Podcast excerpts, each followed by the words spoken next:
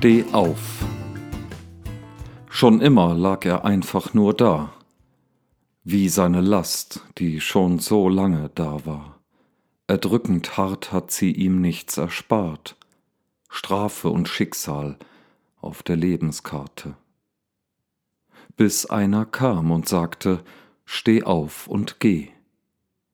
Deine Aussicht sei nimmermehr leer, so wagte er den ersten Schritt wie gelehrt, bis sich der Zweifel im Herzen vermehrte. Gegangen war er doch vorher noch nie. Was, wenn mich ein Gönner so sieht?